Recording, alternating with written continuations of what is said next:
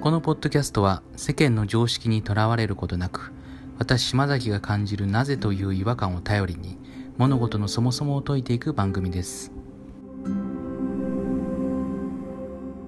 ですね。えっと、前回がその、まあ、多様性についてちょっと僕は結構個人的に捉えてる部分もありつつ新次さんはどっちかっていうと、うん、その結構コミュニティに対して多様性をこう当てはめてくれたような話だったじゃないですか。うんうんで今日はその、まあ、多様性を認めるっていうところの前提でその多様性を、まあ、受け入れられるか受け入れられないかっていうところの視点で、はい、許せるか許せないかっていうところはどういうふうにジャッジしてるんだろうっていうことについて話をしたいと思ってるんですよね。はい、許せるか許せないはい。うん、でまずじゃあ僕の方からあの話してもいいですか？はいお願いします。僕その許すこのまあなんか前結構1ヶ月か2ヶ月ぐらいに2ヶ月前ぐらいに話したんですけどその朝自分がこう仕事を頑張って行ってるくせになんか周りの人があのちょっとこうお休み取ってたりとかお休み取ってゴルフとか行ってたりジョギングとかしてるのを見たら少しイラつくっていう話をしたんですよね。はいはい。聞きました。はい。でまあ、でも最近はその感情って薄れてきていてですね実は。うんなんでかっていうと、自分も例えばその有給を取って休め休むこともちょこちょこしてるんですけどそういうことをしてそういうジョギングとか、まあ、ゴルフは行かないですけど自分の好きなことをできるその自由を手にした瞬間になんかそこのイライラっていうのは消えていったんですよね。うん、自由を手にしたらあできるようになったと感じたからってことですかね。多分そうなんだと思います。うんでまあだからそれは何て言うんだろうできないことに対してまあフラストレーションを溜めてたんだなっていう気づきはあったんですよね。はい、じゃあじゃあ最近はどうなんだっていうとあんまりこう許せないなって感じることはもうほとんどあのなくなってきているんですけどちょっと自分は視点がそこで少し変わっちゃってで自分はどういうふうにどんな時に人から許されないお前は許せないって言って例えば攻撃を受けたりとかされたことあったかなっていうふうにちょっと考えが変わってったんですよ。ああ自分が許せないと言われたことに対してですね。うん、あそうなんです。であの今週土曜日のその出そうと思ってるブログにも書いたんですけど自分がその父親に対して許されなかったっていう経験を多分したなっていうふうに思っていてでそれがいわゆるそのなんかこうすごい小学生ぐらいの時なんですけど あの友達がいて小学校の時の友達がいてその友達の家が少しこう古かったんですよね。菓子屋みたいな長屋みたいな感じで。で多分僕心のどっかでボロい家だなって思っちゃってて な仲いい友達なんですけど。でで父親とこう休日にこう近所散歩してた時にその友達の家の前でその友達と友達のお母さんと会ったんですよね。はい、でこうバーッと喋っててでそのあ違う少し離れたところか少し離れたところでその友達のご家族とばったり会ってでその時に「どこにお住まいなんですか?」みたいな話をした時に僕が「あそこのボロい家だよ」って言っちゃったんですよ。ああそうした時に確かうちの父親からものすごいげんこつゴーン食らってでその時に僕はまあすごい泣いたと思うんですけどあのあ正直なことを言ったらダメなんだあの っていうことが多分その体的にこう覚え込んだと思うんですよね。うん、うんでまあそういうそのまあ父からしたらそんなね人のお家のことを悪く言うことは良くないっていうことで許せないっていうことで行動に起こしたと思うんですけどだからあこれは確かに許せないところの気持ちから来た行動だったんだなと思ったんですよね。うん、うん、まあそういったところが最近許せるようになった話と逆に人から許されなかったっていう体験の話でした。なるほど。許され、許され、えっ、と、自分の中の相手に対して許せないはなんか最近減って悟りを開いたようになった。で、許されなかった経験は、昔のお父さんのひどい、友達の家をひどいことを言っちゃダメと。うん。うん、そうですね。なんかその前者の方は別に悟りを開いたっていうわけでは決してなくて、自分がその,、そのできてない自分を多分に対してこう嫉妬しちゃってるみたいなとこがあったと思うのでそれがちゃんとできるようになっていくと別にそれに対してまあ許せないとか受け入れられないとかそういった感情は少なくなってきたっていうところだと思うんですけどね。おでもその方法をぜひ教えてほしいです。どうやってその許せるように、まあ、心から、心っていうか、反応しなくなったんですよね。私も理屈的には、まあ、全部許すとか思ってるんですけど、さうん体がちょっと反応して、なんか怒りというか、怒っちゃって、言動とか行動がちょっと、うーんお、おかしくなっちゃう。おかしいっていうか、冷静じゃなくなっちゃう。うん、ですけど。けどなんかご友人の話で言うとうんあれですかねどこがその怒りポイントだったんですかねっていう風なところはちょっと思ったんですよね。おおなるほど。さすが。多分、そう言われると、怒りポイントは、うん、まあ、損をしたってことじゃないかなと思うんですよね。うんやってあげてるのに返さないのか、みたいな。あーいわゆるなんか偏方性の法則ってやつですかね。あ、前も出てきましたね。母性の法則はい、でもなんか一方でそのそういったところなんかこう自分がリアクションを取ってしまっていることに対して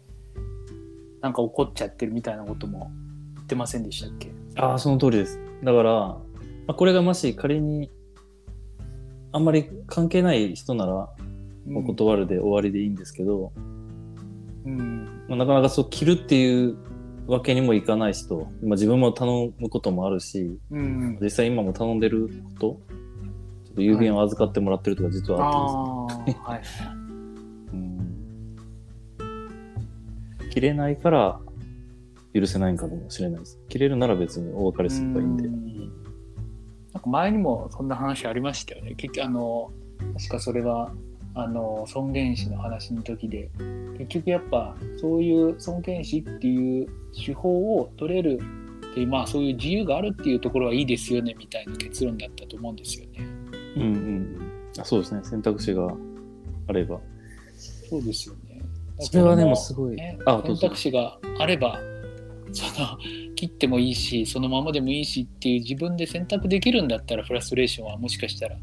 発生しないのかもしれないですかね。あでもまさにその通りで、私正直なところ、サラリーマンをやってる時はこの同じような感情がやっぱりよく起きてたんですよ。はい。なんかこう、許せないっていう、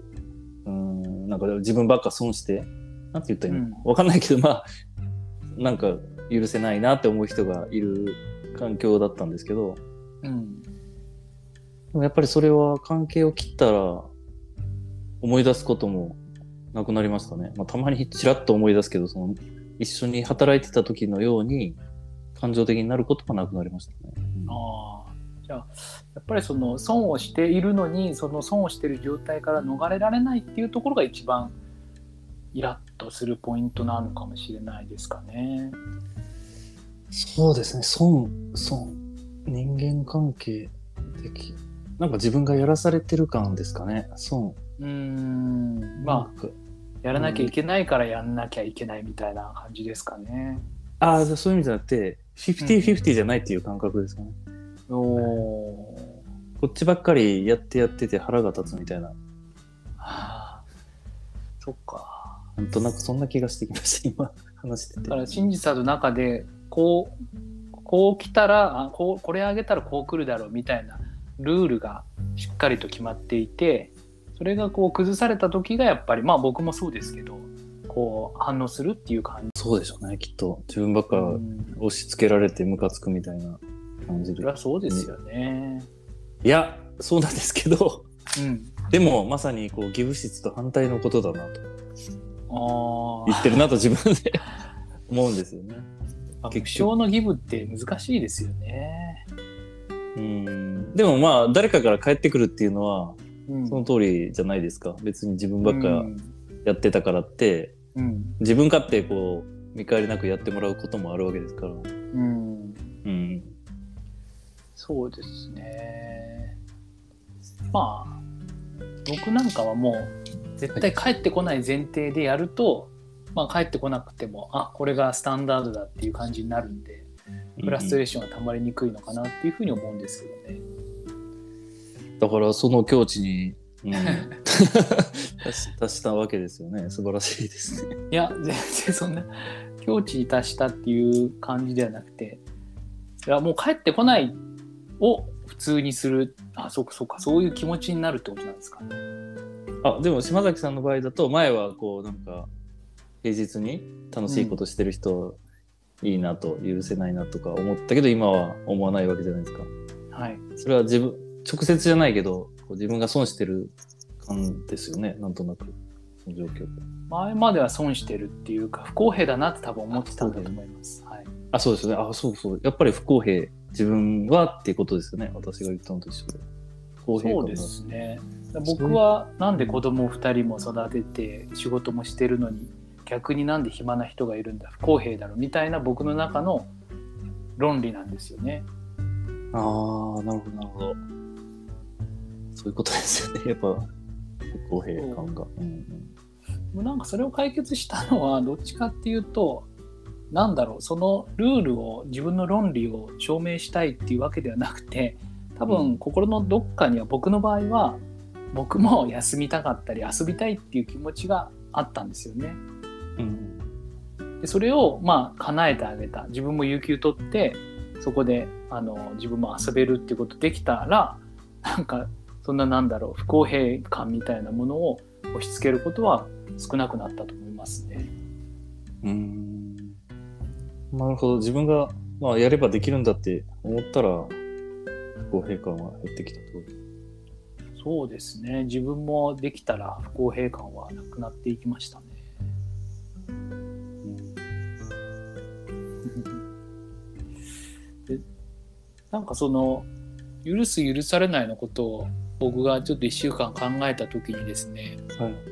そのまあ結構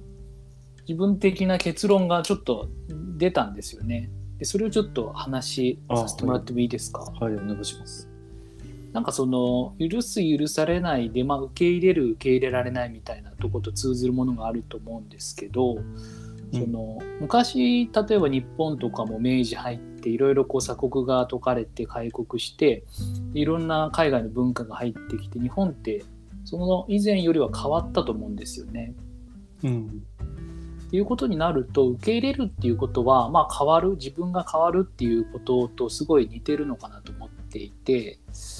で逆にその、まあ、逆ではないんですけどなんか変化を求めている時には受け入れやすかったりとか逆になんか自分のさっきの父親の話じゃないですけど絶対こうだからもうこれ以外はないみたいなそういうもうカチッとした定理が決まってる時にはもうえー違った考えは受け入れられないのかなっていうふうに考えたんですよね。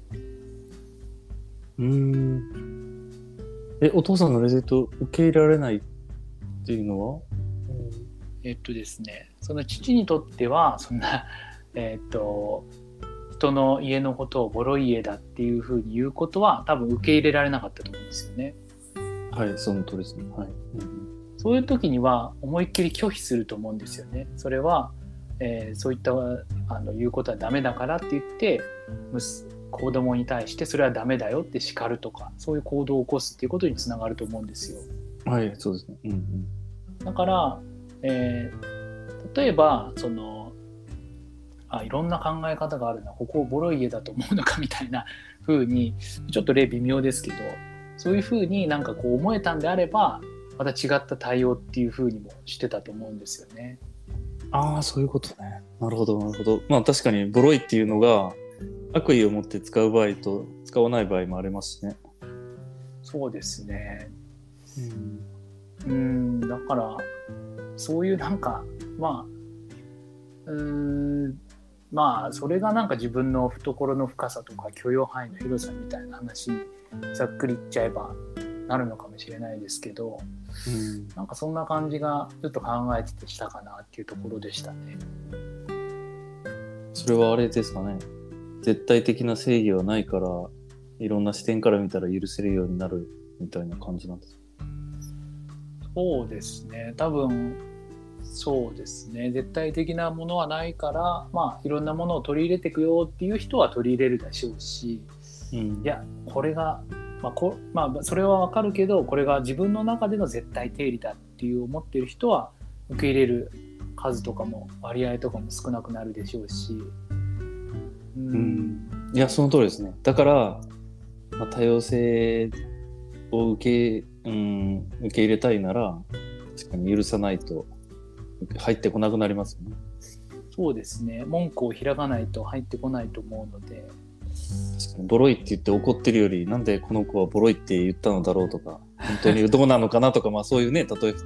そうですね本当にボロいけど、でも面白いね、見えたなとか、いろいろな視点がありますよね。まあそうです。まあき一般的な常識、僕の常識からすると、まあそういう言い方はダメだなとは思うんですけど、まあ世の中いろいろ時代も変わっていくので、その時のあの父の対応があの間違ってたとは思ってないですし、まあちょっと例として挙げさせてもらったという感じです。にうん、でもなんか、確かにそこで怒るってことはもう、お父さんからしたら、何も許してないから、多様性をある意味受け入れてないわけですもんね。そうですね。やっぱり多様性を受け入れると新しいあの知見が広がるっていうところがある反面、まあ、変化しちゃうんでちょっとうーん方針がぶれるっていうところもあると思うので、うんうんまあ、そこも割合次第なのかなっていうふうには思いますけどね。うんなんかでも今の例を聞いてて、ちょっと私の話を思い出したんで、ちょっと言ってもいいですか？どうぞ。私も父親に、うん。私、許せないと思われたことが離婚なんですよね。へえそうなんですか。はい。最初に離婚するよって電話した時に、まあ自分もその時はかなり精神的にもおかしくなってましたけど、うん。離婚したらダメだって電話で言われたんですよね。あその電話で報告した時に言われたってことですか？そうそう、そう。で、じゃあどうすればいいのって、なんか解決策あんのって言ったら、うん、いや、そんなものはわかんないけど、ダメだうん、ダメだって言って、あ、この人わけわかんないなと。まあその巻いてる人になんだこれやって感じうで。んでまあ今言うかよみたいなね。で、まあそこまでが一つで、うん。で、その後、私、それ、これは私が許せないんですけど、まあはい結局父親が許せないかったみたいで、うん。まあ、許せないというか受け入れられないというか、そのことをね、あの、私の祖母には言わないと。お父さなんんお父さんのお母さんってことですか？えー、母親方のお母さんですけど、お父さんのお母さんではないけど、ああじゃあ自分お父さんにとったら奥さんのお母さんってことですあ、そういうこと。かはいはいはいはいはい。まあでも、ポイントはそこよりも、なんていうのかな。まあその、ホームに入ってても、その時で90とかだったと思うんですけど、もう死ぬまで教えない方がいいと。えうんなな何を教えない方がいい？ああ、離婚したことです。おおはあはいはいはいはいはいはい。そこまで許せないのかと。別に、今時って言ったらおかしいですけど、離婚なんてね、別にカップルが別れるのと一緒で、そんなに大したもない。でも、今はね、ね私もよくわかるんで。あのーなんでそんなことをするのかなっていうのを許せなかった。向こうも許せない。私も許せない。ああそういうことがあったんですね。なるほど。うん。なんそれはもううんうんうん。あ、どうぞどうぞ。はい。いや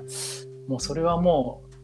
うもうそうですよねいや許せないどうしても許せないっていうところ絶対誰にでもあると思うので私にも多分あると思いますし、うんそれは無理にまあ変えなくても無理に変える方が辛いと思うのでそれはそのままでいいんじゃないかなっていうのが、僕が今ちょっと聞いて思ったことでしたね。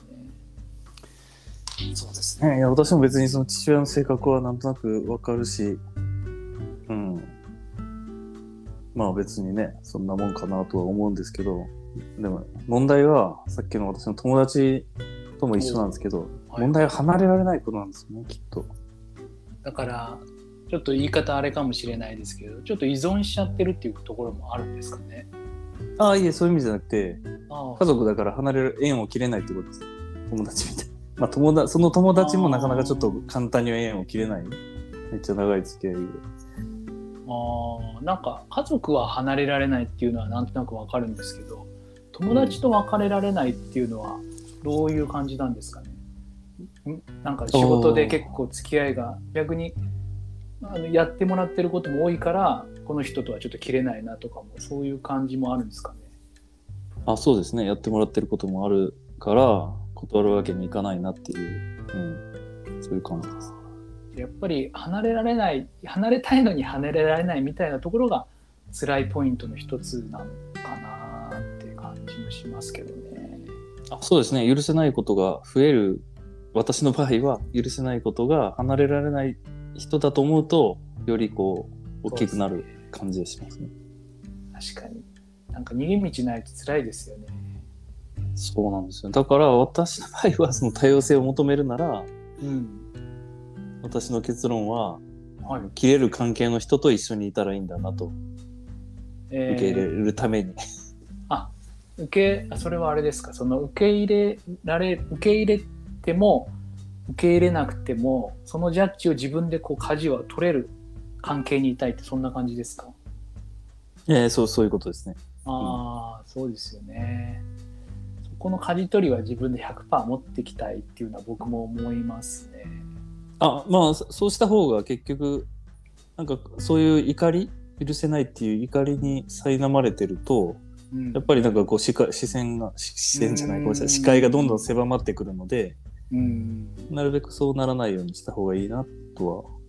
思います。確かにそうですね。僕もあの休日あ平日休めなかった時はやっぱりあれでしたもんね。平日休みたいのに休めないっていうある意味せん、うん舵が自分で取れなかったことに対して怒りを感じてたかもしれないですね。うん、確かにそれ休み取れたらね、うん、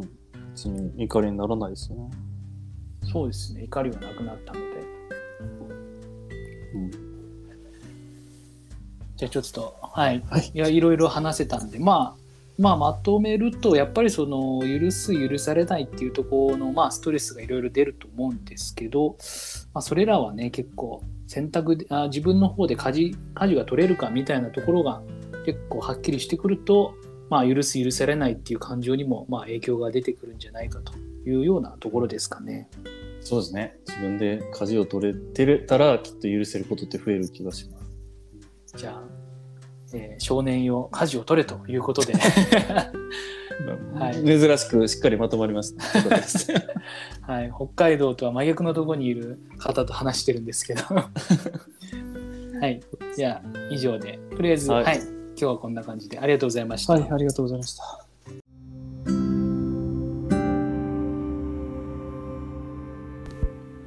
この番組では聞いてくださったあなたからのご意見ご感想をお待ちしています。番組の備考欄に問い合わせフォームが書いてありますのでそちらからお寄せください。お待ちしています。